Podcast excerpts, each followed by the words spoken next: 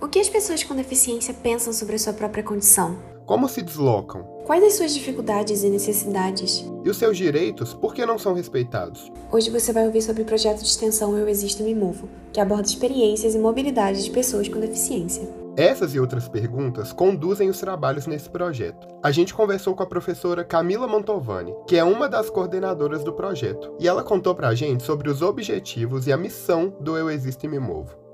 O Eu Existo e Me Movo é um projeto de extensão em articulação com o ensino e a pesquisa que tem por objetivo compreender e narrar as dinâmicas contemporâneas de mobilidade e imobilidade, tanto físicas quanto virtuais, a partir da experiência das pessoas com deficiência. Então, para isso, a gente busca promover o que? Uma reflexão sobre os desafios e as dificuldades de acessibilidade que são enfrentados por pessoas com deficiência ou pessoas em situação de deficiência nos seus deslocamentos comportamentos cotidianos.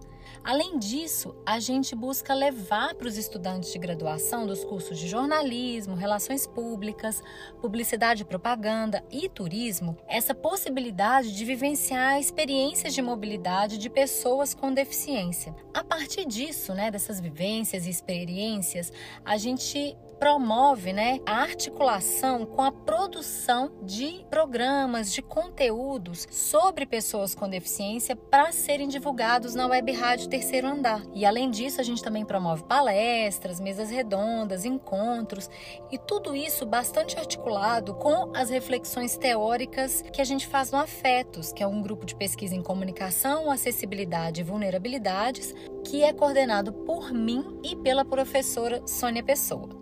A professora Camila também compartilhou com a gente de onde veio a inspiração e como foi o surgimento do projeto.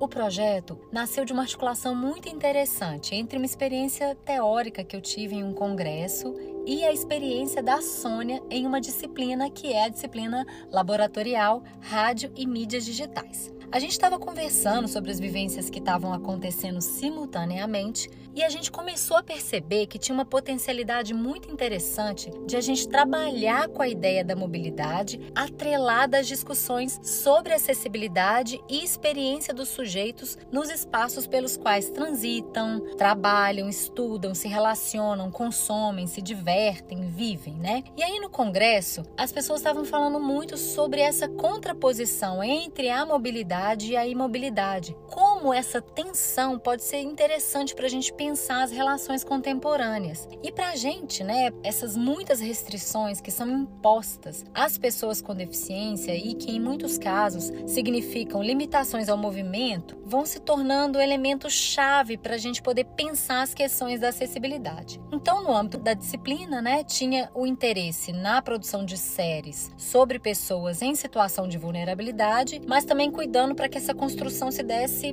pelo olhar dessas pessoas. E aí, a partir disso, a gente percebeu, bom, vamos trazer a questão da mobilidade, essa discussão, esse tensionamento entre poder se mover, não poder se mover, como é se mover, quais são as dificuldades, para a perspectiva da pessoa com deficiência, porque isso já era uma discussão que a gente fazia no Afetos, e aí abriu-se um espaço para a gente criar produtos midiáticos que fossem guiados pelas experiências e pelas demandas das pessoas com deficiência. A gente realizou muitas produções midiáticas que cumpriram o papel de divulgar essas ações e sensibilizar os públicos para esse tema. A gente levou para a universidade para fora dela propostas de metodologias de ensino, de pesquisa, de extensão, com a participação efetiva das pessoas com deficiência como sujeitos em ação, participando não apenas do resultado final, mas refletindo e elaborando as questões e as práticas que constituem o projeto.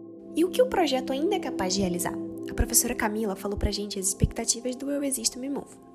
Para o futuro do projeto, a gente espera primeiro que a discussão sobre acessibilidade ela ganhe força na universidade e que ela seja um elemento presente em todo e qualquer projeto, né, de extensão, de ensino, de produtos midiáticos, né, que a gente consiga que esse pensamento inclusivo e que vise, né, garantir o acesso das pessoas aos produtos midiáticos, principalmente, que ele já seja pensado de saída para qualquer produto, assim e que essa discussão ela incorpore cada vez mais outros sujeitos, né? E que seja um espaço vivo e muito criativo para as pessoas com deficiência, principalmente estarem e trazerem as suas ideias, as suas perspectivas para que a gente tenha uma universidade realmente inclusiva, acessível e principalmente propositiva, que a gente crie sempre e cada vez mais soluções criativas e interessantes e que visem esse bem-estar das pessoas, né, para que as pessoas sejam acolhidas e se sintam sempre bem-vindas nesses lugares.